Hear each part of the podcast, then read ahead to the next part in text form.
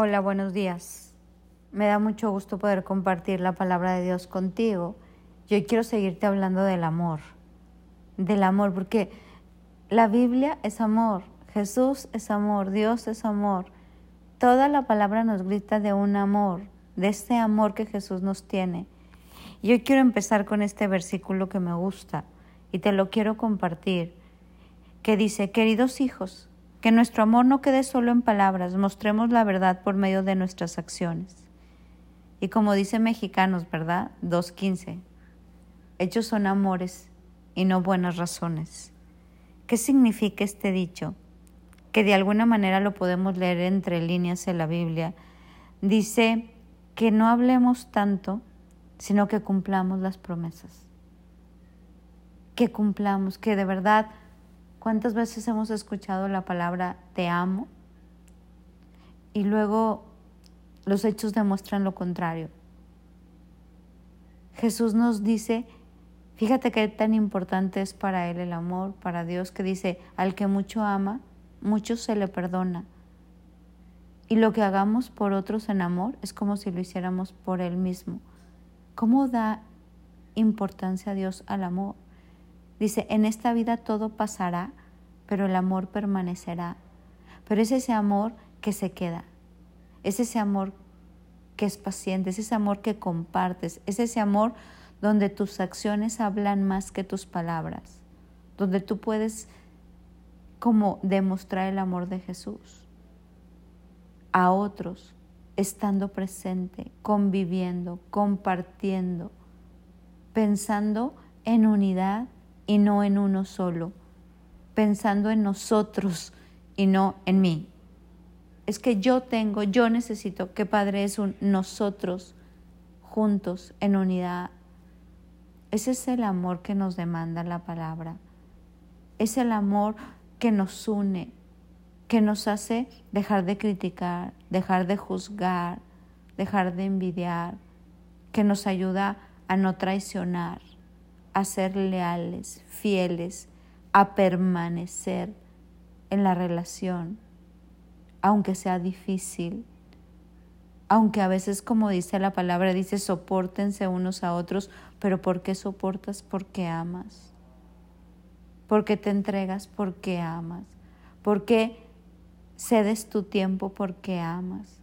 Ahorita lo más importante es ceder el tiempo. Nadie quiere dar de su tiempo y uno cede su tiempo a la persona porque la amamos. Es que ahorita no tengo tiempo, no tengo tiempo, no tengo tiempo. No, si hay tiempo para el prójimo. Todo lo que nos vamos a llevar a la eternidad tiene que ver con otra persona. No con bienes materiales, no con dinero, no con nada que se quede aquí. Lo único que nos vamos a la eternidad son las personas. Y Dios nos va a pedir cuentas de esas personas. Qué tanto estuvimos, qué tanto amamos, qué tanto nos dimos, qué tanto nos hicimos uno, qué tanto servimos, qué tanto ayudamos. Hoy quiero invitarte, primero que nada, a recibir este amor de Dios, porque sabes que Él te ama muchísimo. Dios te ama como nadie te ha amado nunca y, y esos romances que a veces vemos, que a uno se le llena el corazón de emoción, Jesús te lo puede dar. Él es el más amoroso, es el mejor amigo para un hombre, es el hombre más bondadoso para una mujer, es romántico, te hermosea, te llena de plenitud, te llena de gozo, te acaricia el alma.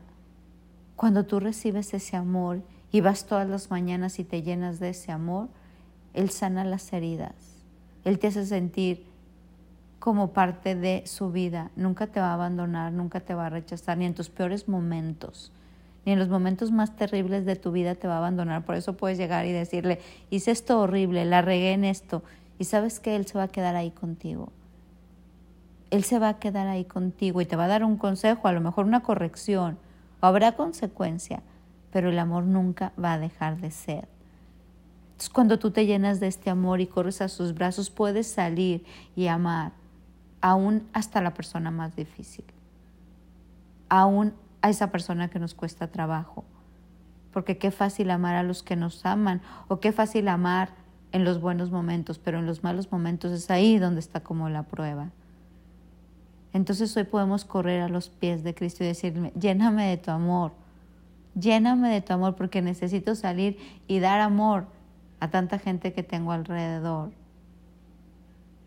Y así poder vivir en ese amor que tú dices, tu palabra, ámense los unos a los otros, sírvanse los unos a los otros, acompáñense los unos a los otros, sean leales y fieles unos con otros, que lo que Dios une, no solo un matrimonio, una familia, verdaderas amistades, nadie los separe.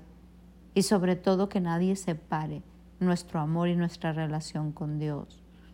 Porque si nosotros prevalecemos en ese amor, todo lo demás como quiera. Si nosotros somos leales y fieles, todo lo demás puede ir y venir. Pero el amor es lo que es inamovible y inconmovible, porque el amor nos hace esforzarnos, el amor nos hace actuar. Por eso empecé esta mañana diciéndote, hechos son amores. Amar es dar, amar es tener detalles, amar es hablar con la persona. Amar no es estar viendo el celular e ignorar al que tienes al lado. Amar no es estar todo el día trabajando e ignorar a las personas. Amar no es estar todo el día en tu hobby, en tu deporte y no ver al otro. No, eso no es amor. Amor es aprovechar el momento con la persona que tienes a un lado y buscar el momento para estar con esas personas que decimos amar. Amar es unidad. Y esa es la unidad que Dios, que Jesús busca con nosotros a través del Espíritu Santo. Y es la unidad que nos pide tener con nuestro prójimo.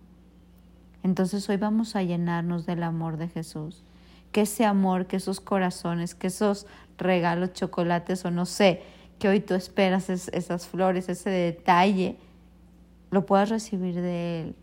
Si no tienes un novio y no estás casado o novia, Él está ahí, Él está enamorado y te puede sorprender con lo mejor. ¿eh? Y si lo tienes, pues disfruta. Disfruta el amor que tienes alrededor de tus hijos, de tu esposo, de tu esposa, de tus amigos, de tus amigas, porque no hay nada más bonito en la vida que este amor leal, fiel, que permanece hasta el final.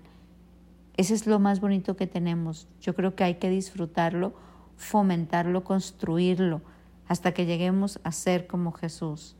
Y que lo más importante en nuestra vida sea amar a Dios sobre todas las cosas y a nuestro prójimo como a nosotros mismos.